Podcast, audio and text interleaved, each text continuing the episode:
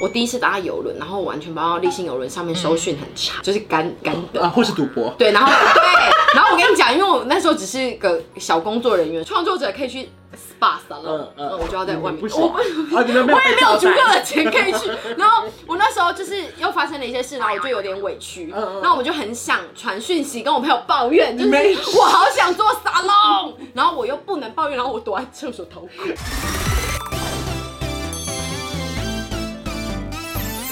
您现在收看的是《关我的事》，我是频道主人关少文。在影片开始前，请帮我检查是否已经按下了右下方的红色订阅按钮，并且开启小铃铛，才不会错过新片通知。还有，不要忘了追踪关少文的 FB、IG、Line，还有各大平台哦。正片即将开始喽，准备好了吗？三、二、一。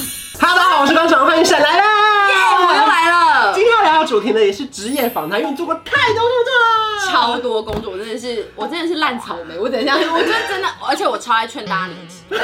我真的是每次就是朋友说，哦，我最近工作点，我就说，那你要不要离职？离职，因为我觉得趁年轻赶快离职就完。我也是觉得劝离不劝和。真的，你我朋友说分手，分手。今天要聊的主题呢是插画家的经纪人。大家应该嗯知道我是那个马来模，就是国差的经纪人。对，做他经纪人大概一年一年半的。那当初怎么会接触到这个产业？因为一般经纪人没有那么好入行。他算是。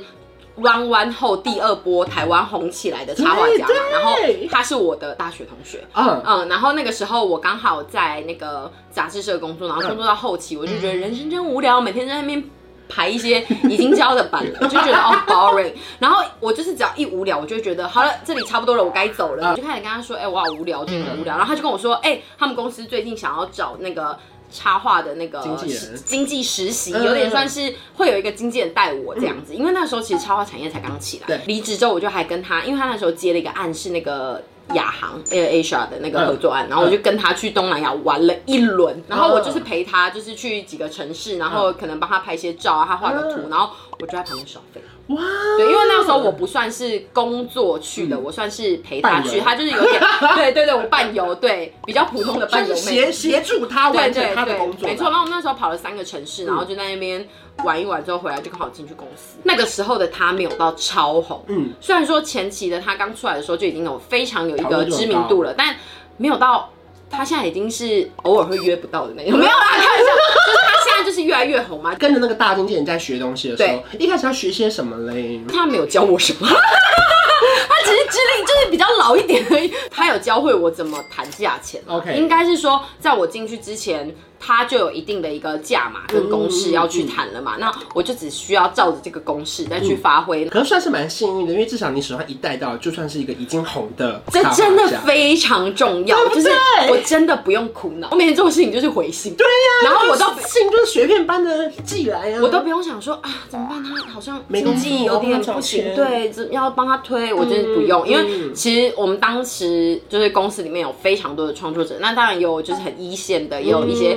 普通的，可是就是你知道吗？有时候你手上带到比较大的，然后他有时候会很忙。没有我我我我我这个人不喜欢这样，结果明明就有，等下被踢爆。对，然后我我手上就是会有他跟几个，然后就是有时候他会忙不过来，嗯，然后忙不过来的时候，我就会有点像是上菜一样，嗯就是啊。嗯，他最近比较忙哎，那我们下面还有谁谁谁？然后你们可以套，对对，你可以选一下谁谁谁。开始进入这场之后，你说插画经济跟一般的艺人经济跟我们认知中有什么比较不同的地方吗？我觉得艺人可能长得比较好看吧。我真的是觉得不是，我就是创作者的才华可能就不是在一些唱歌啊，或者是艺人唱歌比较好听有没有？艺人比较常去一些。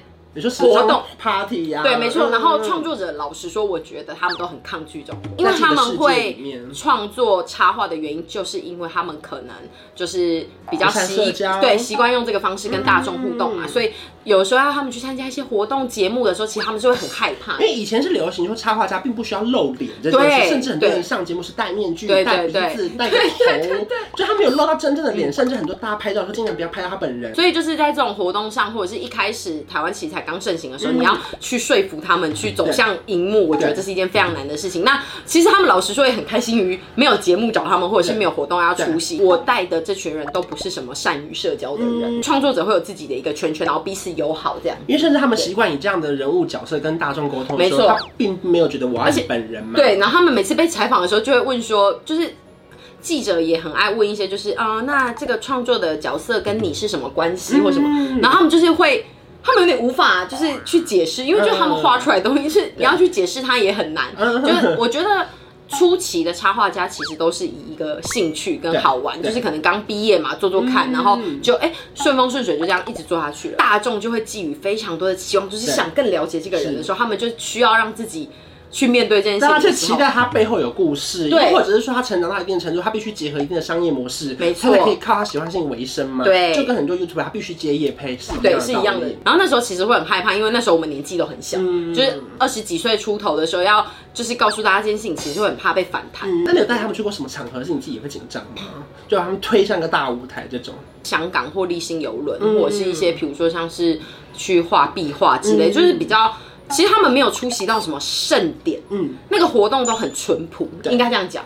创作者的活动都是你就是穿你一半的衣服去，不用不用穿到强，不用发妆，对，不用发妆吧，完全不用，不用发单眼的，对对对，完全不用，我们就随便手机在旁边然后上传就好。对，我那时候去立新游轮是算是一个香港的合作案，然后我第一次搭游轮，然后完全不知道丽星邮轮上面收讯很差，就是干干的。啊，或是赌博，对，然后对，然后我跟你讲，因为我那时候只是个小工作人员，所以。也没有钱可以赌博，创作者可以去 SPA 了，嗯嗯，我就要在外面，我我也没有足够的钱可以去。然后我那时候就是又发生了一些事，然后我就有点委屈，然后我就很想传讯息跟我朋友抱怨，就是我好想做沙龙，然后我又不能抱怨，然后我躲在厕所偷哭，而且你没有收讯啊，我就不行，所以我躲在立新的人。厕所哭。插画家收到的是应该是雪片来的合作啊，例如说有时候是公部门的，有时候是比较商业合作的，像我说矿泉水的瓶身啊，各式各样的。那你们收到哪一种程度？就啊，这好好玩哦。我觉得我们那个时候最开心的是收到跟品牌合作出实体的东西，因为以前最一开始盛行的时候，就是你红你就可以画图文，但是你要走到产品真性或者是赠品，就算是赠品好了，你都要有一定的知名度，跟大众对你的图买单，就是量产嘛，对，你必须要有人。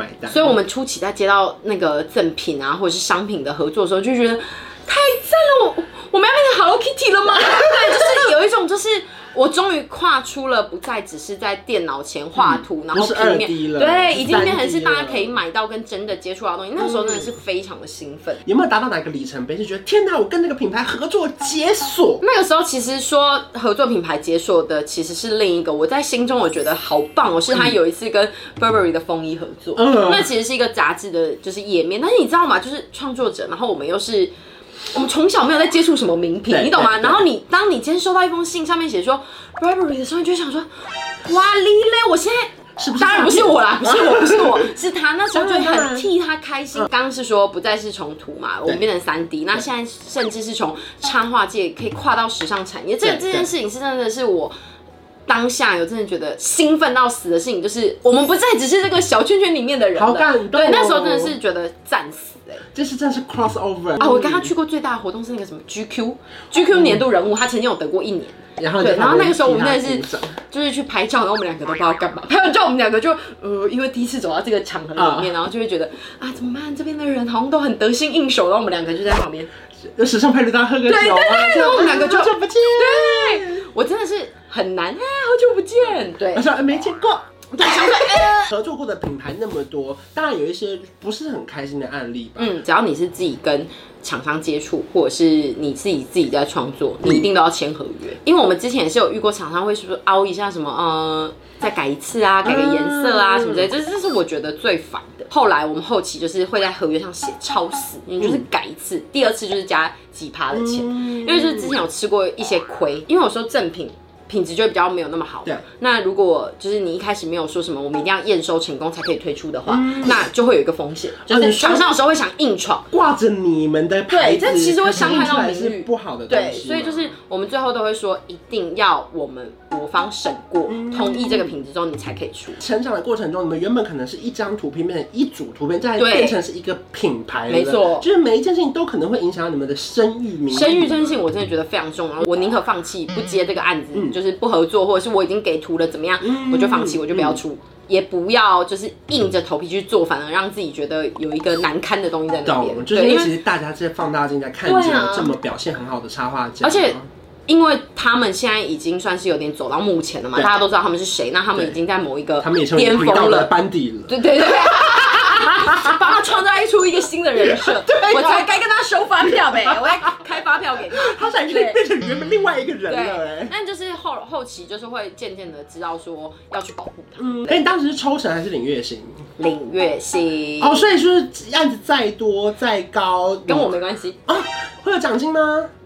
啊，没有。啊，我就是那个时候，那你是带着爱在做这些？对啊，我真的我我真的很爱养，我的月薪就是扣完劳健保费三万。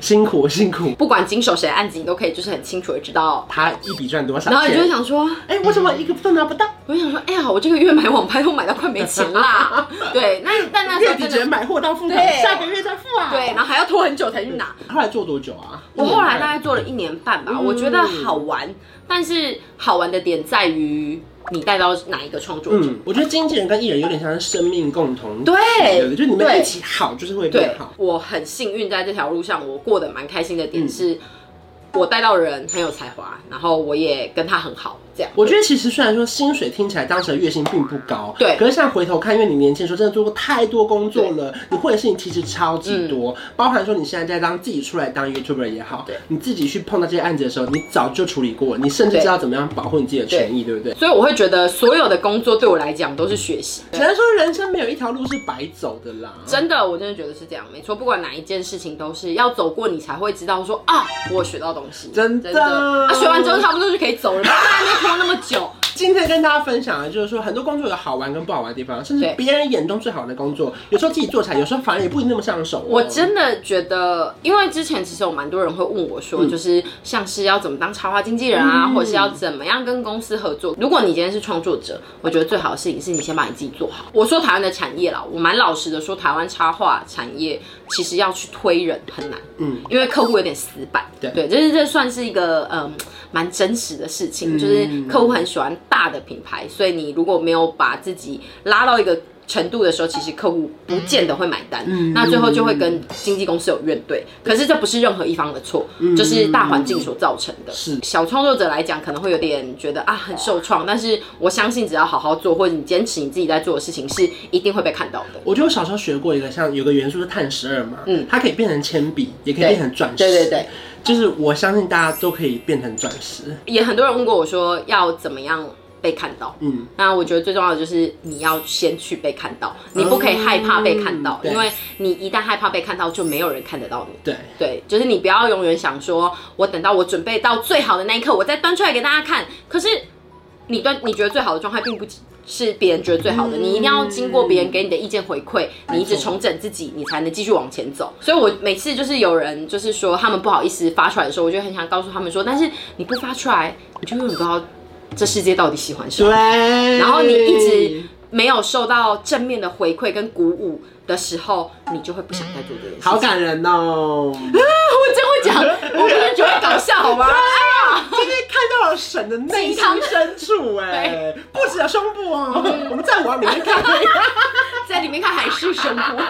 所以我觉得，不管他是不是做超好、超坏，他经纪人都好了。我喜欢面对自己的工作的时候，找到自己喜欢的地方，然后继续前进，我觉得这才是最重要的。非常重要。谢谢神。如果说你喜欢这支影片的话，记得要去订阅陪审团的 YouTube，还有他们的 IG，非常精彩哦。然后也不要忘记订阅我的频道，还有开启小铃铛。我们下次见，拜拜。